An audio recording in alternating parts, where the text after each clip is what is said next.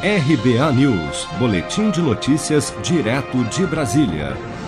Em reunião por videoconferência com o presidente do Tribunal Superior Eleitoral, ministro Luiz Roberto Barroso, nesta quarta-feira, partidos políticos criticaram a aplicação já nas eleições deste ano de uma reserva de recursos para candidatos negros. O ministro Barroso lembrou que metade da população brasileira é negra ou parda. Para o presidente do TSE, o país precisa de pessoas negras em postos importantes. 50% da população brasileira é composta por pessoas negras, pretas ou pardas.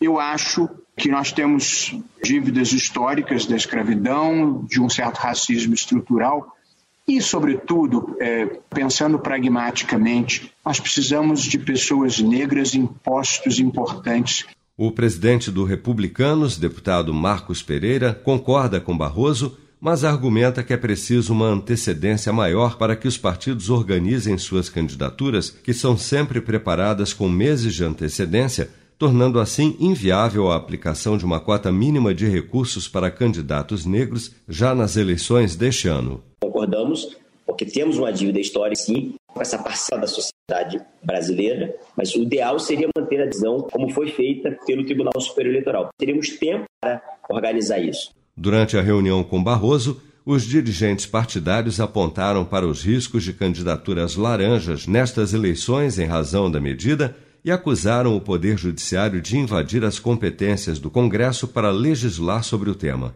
Os partidos cobraram ainda uma regulamentação para esclarecer como a nova regra deve ser aplicada em cada sigla.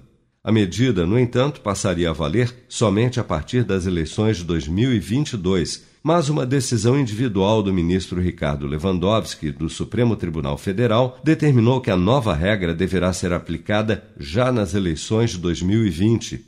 O tema agora será examinado pelo plenário virtual do STF em julgamento marcado para começar nesta sexta-feira, 25 de setembro. Se você quer começar a investir de um jeito fácil e sem riscos, faça uma poupança no Sicredi. As pequenas economias do seu dia a dia vão se transformar na segurança do presente e do futuro. Separe um valor todos os meses e invista em você. Poupe com o Sicredi, pois gente que coopera cresce com produção de Bárbara Couto, de Brasília, Flávio Carpes.